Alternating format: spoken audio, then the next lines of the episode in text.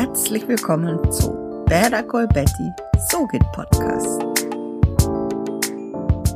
Wie viele Podcast-Formate kennst du eigentlich? Und welche Formate kann ein Podcast überhaupt haben? Ich vermute, dass viele PodcasterInnen gar nicht wissen, welches Format sie bedienen. Und ich glaube fast, dass es uns Menschen ein Bedürfnis ist, Medien in Bezeichnung festzuhalten. So gibt es in den Printmedien unterschiedliche Formate wie die Tageszeitung, die Wochenzeitung, das Magazin und auch die themenbezogenen Veröffentlichungen, die nur sporadisch erscheinen. Ein anderes Medium, das Fernsehen, unterscheidet sich auch in Formaten, genauso wie im Radio. Deshalb ist es nur natürlich, auch das Medium Podcast in Formate zu unterteilen. Oder es wenigstens zu versuchen, denn manche Podcasts vereinen fast alle Formate. Oder es ist zumindest äh, schwierig zu bestimmen, weil die Übergänge von einem Format zum anderen so fließend sind. Ich werde dir also heute die einzelnen Podcast-Formate vorstellen und vielleicht öffnest du so deine Ideenkiste und startest endlich deinen eigenen Podcast. Du schmeißt dein Mikro an und laberst einfach drauf los. Und so komme ich zum ersten Format und wahrscheinlich dem bekanntesten. Der Laber-Podcast. Du kannst ihn auch Stammtisch-Podcast nennen, wobei ich hier das umgangssprachliche Labern nicht als negativ besetzt sehe. Es soll eher so die Spontanität der Gespräche betonen. Und ich muss dir ehrlich sagen, ich bewundere die Menschen, die sich an einen Tisch setzen, ob nun virtuell oder live, das ist ganz egal. Sie setzen sich zusammen, machen das Mikro an und beginnen sich zu unterhalten. Und nicht nur über banale Dinge, wobei Banalität wieder von jedem anders interpretiert wird. Viele halten Gespräche über das Wetter zum Beispiel für banal. Aber das kann auch sehr interessant sein in einem Podcast. Also, in diesem Laber-Podcast unterhalten sich die Menschen und kommen letzten Endes auf einen gemeinsamen Nenner oder auch nicht. Der Laber-Podcast betrachtet Themen schon mal von einer witzigen, eher entspannteren Seite. Manchmal auch nicht so nüchtern. Die Vorbereitung eines Laber-Podcasts besteht meist darin, das Bier kalt zu stellen und ist daher eher gering. Im nächsten Format zeigt sich ganz hervorragend der fließende Übergang der einzelnen Formate. Es ist der Gesprächspodcast. Denn im Grunde ist der Laber-Podcast auch ein Gesprächspodcast. In diesen Formaten unterhalten sich immer die gleichen Personen miteinander, meistens zwei bis drei, schätze ich mal. Beim Gesprächspodcast sind die Themen jedoch meist ernsterer Natur und werden, ich sag's mal jetzt so, nüchtern betrachtet. Es unterhalten sich immer die gleichen Menschen zu unterschiedlichen Themen. Die Vorbereitung umfasst die Themensuche und natürlich die Absprache mit den Beteiligten. Ein Manuskript ist im Gesprächs- und Laber-Podcast meist nicht notwendig. Das dritte Podcast-Format, auch eins der bekanntesten, ist der Interview-Podcast. Und es ist im weiteren Sinne auch ein Gesprächspodcast. Nur hast du hier immer einen oder zwei Gastgeber und jedes Mal unterschiedliche Gäste im Gespräch.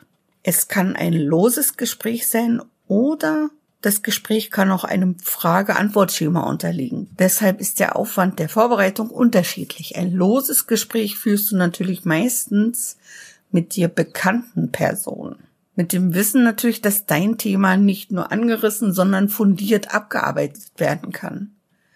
Bei dir unbekannten Interviewpartnern ist es ratsam, nicht nur das Thema einzugrenzen, sondern auch gezielte Fragen auszuarbeiten. So bist du auf der sicheren Seite.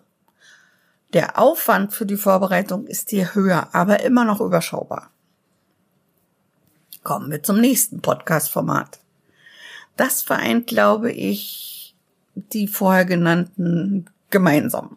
Also der Laber-Podcast, Gesprächspodcast, Interview-Podcast.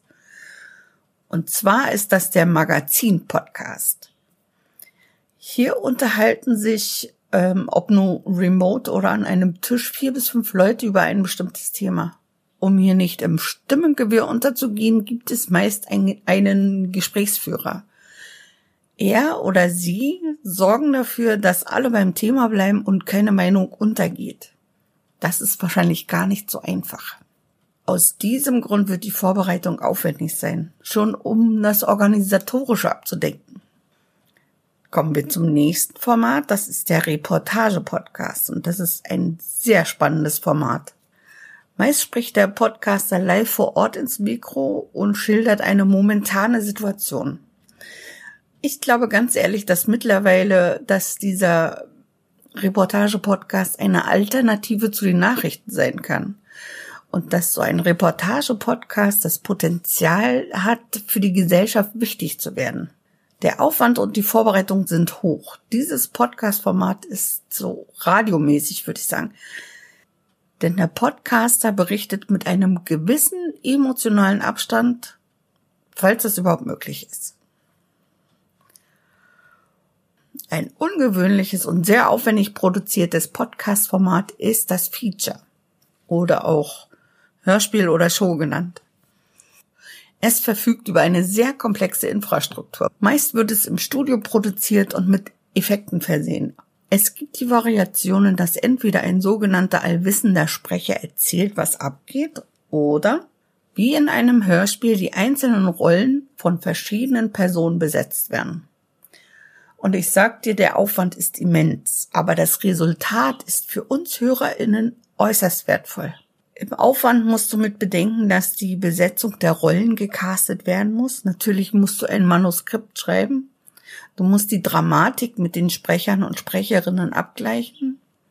Und wenn du kein Aufnahmestudio hast, musst du eins mieten, dann musst du die Spuren mischen. Wenn du keine Ahnung von Technik hast, brauchst du einen Tonmeister oder eine Tonmeisterin. Meistens. Ein nicht ganz so aufwendiges, aber nicht minder interessantes Podcast-Format ist der Atmocast. Wie der Name so schön sagt, steht in diesem Podcast die Atmosphäre eher im Vordergrund.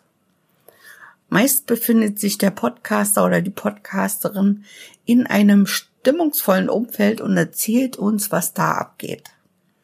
Zum Beispiel in einem Museum, in einem Café oder auch am Meer die jeweilige Stimmung oder Atmosphäre wird auch durch einzelne Gäste eingefangen.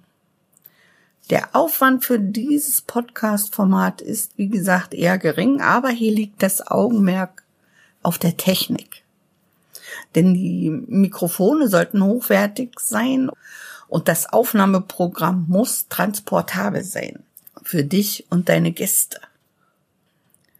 Das vorletzte Podcast-Format ist der tägliche Podcast. Da ist der Name natürlich Programm. Der Podcaster oder die Podcasterin veröffentlichen täglich, meist morgens. Und die tägliche Episode ist in den meisten plus minus fünf Minuten lang. Der Aufwand ist hier übrigens auch hoch, denn du brauchst dafür immer ein Manuskript, um fließend beim Thema bleiben zu können. Manchmal kann der Aufwand minimiert werden, wenn die Aufnahmen für eine Woche in einem Rutsch abgearbeitet werden. Wenn du das machst, kannst du auch super Cliffhanger für die nächste Folge einarbeiten. Und das letzte Podcast-Format, das ich dir vorstellen möchte, ist der Solo-Podcast. Die Frequenz der Veröffentlichungen variiert, ist aber meistens wöchentlich festgelegt. Der Solo-Podcast beschränkt sich meist auf ein bestimmtes Thema. Also der Solo-Podcast ist auch meist ein Themenpodcast. Viele halten dieses Format für das am einfachsten durchführbare.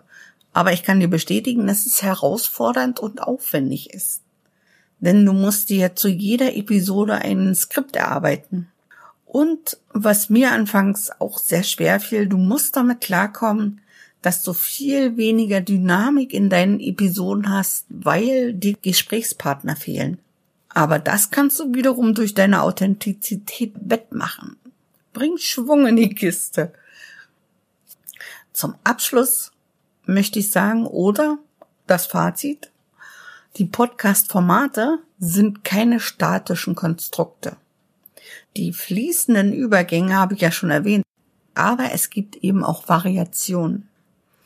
Ein Solo-Podcast kann zum Beispiel durch Interviews als Bonusfolgen, also die außerhalb der gewöhnlichen Intervalle liegen, noch mehr HörerInnen gewinnen. Ein Lava-Podcast wiederum kann sich ernsten Themen mit Humor annehmen und so sensibilisieren. Und das ist das Schöne am Podcasten. Die sind fast keine Grenzen gesetzt. Schon gar nicht durch Bezeichnung. Achte nur darauf, dass du keine Menschen durch deine Sprache oder durch gezielte Formulierung verletzt. Sprache ist mächtig und Podcast lebt von und durch Sprache. Du hast etwas zu sagen, sag es mit einem Podcast. Bleib hervorglänzend. Bye.